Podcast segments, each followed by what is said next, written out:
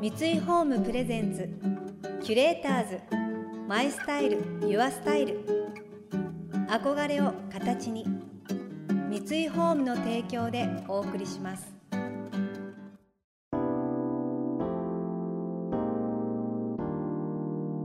溢れる情報の中で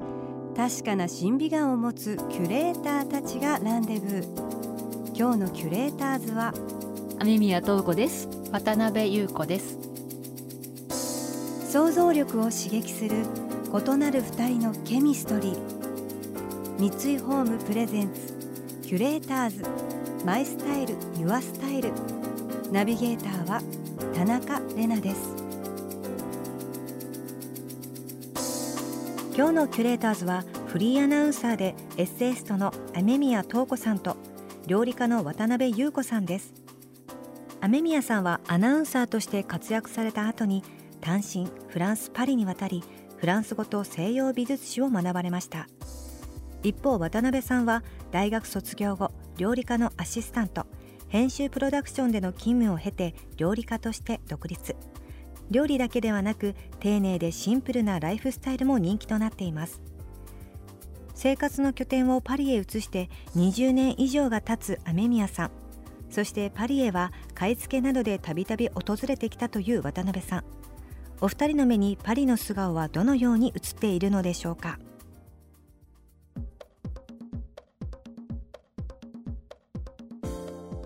ゆうこちゃんフランス人のこうイメージってどんな感じ？そうだな、うん、なんか個人個人がしっかりと考えを持って、うんうん、なんか自分の信念を持っているような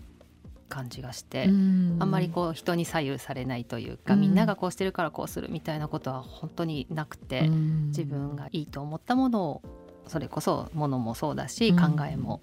っていう感じの生き方をしてるのかなって思ったり、あとは本当に女性も男性もだけど年を取ることに対してそのいいことがあるんだよっていうのがなんかこうみんな生き生きとしているっていうか、そういう意味では本当に人生を楽しんでるのかなっていうイメージがあるけど、うん、実際に暮らしてみてどんな感じなのかしら？そのフランス。その通りだとは思う。あの、うん、確かにあのでも年齢女性特に女性に年齢を聞くことはタブーなのね、うん、そういう意味では年齢を気にするのかなと思いきや、うん、でも決して年を重ねることにはそんなにネガティブな考えはなく、むしろこうティーンとかで若いもう弾けるような美しさはあっても味のある美しさっていうのかな。そういうものは割とこうむしろ30以降の方が女性はみたいなふうに言われやすいところがあって、その通りだなと思うんだよね、うん、うん、それもあるしなんだろう多分大人の街なんでしょうね。ね大人の方が輝ける。うん、そう大人だよね。うん、それはその収入が増えるからどうっていうことでもなく、うん、なんでしょうねやっぱり考え方とか多民族だからいろんな人のそれこそ優子ちゃんが言ったようにいろんな考えの人があって当たり前ででもそれをだからといって批判とか、うん、あの何かすると何か言うみたいなのよりももう人それぞれ違うのが当たり前だからうんそうだよねそういう考えがあるよねみたいな感じだし、うん、尊重もする。その例えばストとかでその国のまあ、宗教とか考え方とかいろいろあるけれどもでもその人たちがその権利を主張して他のみんなには不便だったり迷惑がかかってもすごいそういうことには寛容で、うん、それを当然主張するべきだよねっていう、うん、なんかそういう優しさはすごいあるんですよね。とうこちゃんがそのフランスで暮らす理由っていろいろあると思うんだけど、うん、なぜこう長くい,、いたいと思うのかっていうのが、実際本当はなんかちゃんと聞いたことがそういえばないなと思って、ね、いろんな理由があると思うし、個人的な理由もあるだろうし、その子育てに関してっていうこともあるだろうけど、うん、なんかこうあるのかなそのフランスに暮らす理由、うん、うん、それはねやっぱりちょっと楽。楽、うん、その今言ったように、こうでなきゃいけないがないから、ファッションも好きな格好ができるし例えばこの間えりこさん中村えり子さんとも話したんですけどこう年齢を重ねて丈の短いスカートを履くと、うん、日本でやっぱりこうそぐわないとか年齢を考えてみたいになると思うんだけれども、うん、フランスではそれがないから別に履きたいとかいうこととはちょっと違ってあのマクロンね大統領夫人ですらやっぱりあのお年で、まあ、彼女はとても足が美しいというのもあって、ファッションを楽しんでるっていうそういう落差とやっぱりさっき言ったように大人の街だから。年を重ねていくことにこう寂しいとかこう嫌だなみたいな思いにあんまりならないんですよね。うん、うん。で素敵な年の重ね方をしてる先輩が多いからこうかっこよく、うん、なんかそこも将来どういうふうに自分はなるのか、うん、割とこう楽しみというか、うん、ポジティブに考えられるっていうところが大きいかな。あの子供たちがね学校がやっぱりフランスだからというのはもちろん一番物理的にはあるんだけれども、うん、うん、なんとなくそこかな、うん、日本も大好きなんだけどもね。パリで疲れるとこう日本ではやっぱりこういう考え方が同じで美意識が一緒でっていうのはすごく、ね、それはまたそれで楽というかこう癒されるんだけれども年、を重ねていくワクワク感みたいなのはすごくパリでもらう気がしますね。なるほど、うん、キュレーターズ。マイスタイル。ユアスタイル。田中れながナビゲートしています東京 FM キュレーターズ今日のキュレーターズはフリーアナウンサーでエッセイストの雨宮塔子さんと料理家の渡辺優子さんです。私も数年前におそらくこの時期寒い時にパリに行ったんですけれどもそこで感じたのはパリの女性ダウン着てる人がいないんですよ。きちっとコートを着てマフラーを巻いてなんならミニスカートで厚手のタイツそれからブーツでしっかり防寒してカツカツ歩いてるのが目に映ったんですね。でそれをこの時期になるたびに結構思い出してて寒いからダウンに行っちゃう自分と一緒にこう思い出す光景なんですよ。やっぱりその自分を律してるのかなっていう印象ありますよね。エレガントでいること知的に見えることなんかそこはちょっとあの日本と違うのかなと感じました。そんなパリは大人が輝ける街ですよね。素敵だと思う理由にはフランス人の美意識も関わっているようです。素敵だと思う？ゆうこちゃん。うん、あのね、うん、本当にそれはそれぞれなんか自分の美意識があってっていうところで素敵だし、うん、やっぱりその本当に年齢を重ねてもね膝丈のスカートを履いてる方も多いし、うか色の使い方とかも綺麗だなって思うのね。ね。あのやっぱり日本だとちょっとね黒とかグレーとかネイビーとか、うん、そういう感じがベースになってるけど、うん、お洋服でも本当にいろんな色を取り入れてたり、うん、コーディネートは本当にやっぱり上手だなっていうふうには思うことが多い。パリジャンパリジェンヌはみんな素敵かっていうと実はそうでも、ない気がして見渡す限り素敵な人みたいなことにはやっぱりならないんですよね。そういう意味では私よっぽど日本女性の方がてっぺんからつま先まで行き届いていて気を使っててっていうのはすごいなと思うんだけれども、うん、でもそういう意味では抜けというかそのこうちょっとこう頑張ってる感じもしちゃうのかもしれない、ね、確かに、うん、色に関しては多分ね幼少の頃から、一人一人瞳の色とか髪の色が違うから、多分こういう肌色こういう目の色にはこういう色が合うっていうのをもう刷り込まれるんだろうねきっと。それは、うん、えっと、お母さんとかお父さんからっていうのももちろんあるし、うん、こう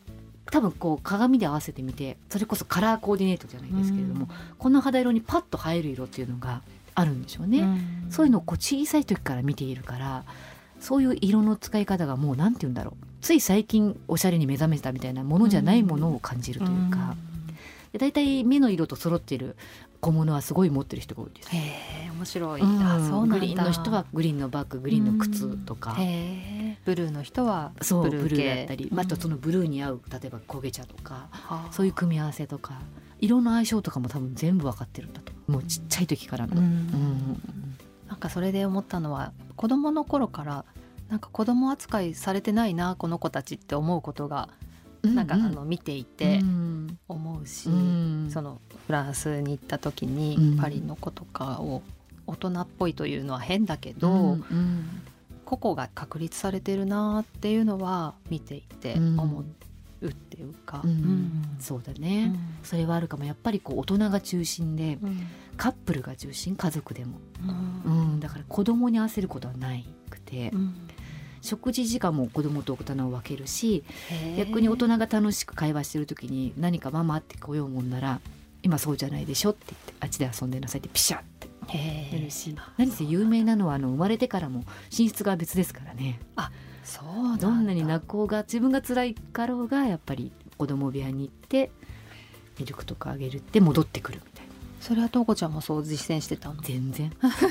それは日本式。無理 横に寝てくれてる方がってなっちゃうんですけどやっぱりそれをフランス人は、まあ、経済的にたくさん部屋を作るのが難しくてもそこにはすごくうん注ぐし、うんうん、例えば別れたカップルでも例えばその前の結婚の時に生まれたお子さんも週末は来たりするから、うん、その部屋を確保してあるんですよ。そこがねやっぱりこう自分たちも楽しむもそこもすごく大事にしているっていうか。なるほどそっか、大人な街なんだね、やっぱりね。そね。その一言に尽きるから。キュレーターズ。マイスタイル。ユアスタイル。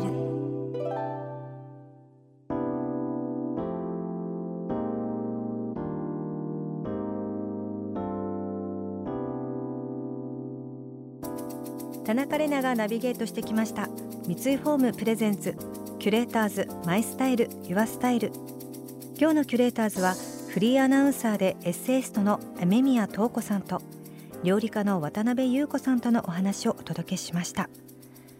子供の頃から自分の肌の色目の色から自然に自分に似合うものを選んでいるっていうのはとても興味深かったですね。目がグリーンの方はグリーンのバッググリーンの靴とか持ってらっしゃることが多いっていうでも日本人にはない感覚ですよね。その色に対しての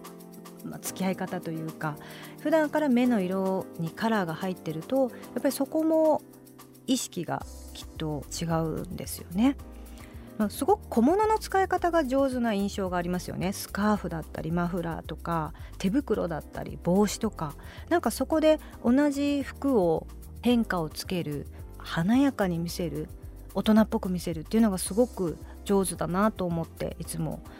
感心しています。この番組では感想やメッセージもお待ちしています。送ってくださった方には月替わりでプレゼントをご用意しています。今月は地球環境を保護しながら上質なライフスタイルを提案するブランドモルフォのパン専用バッグデネブです。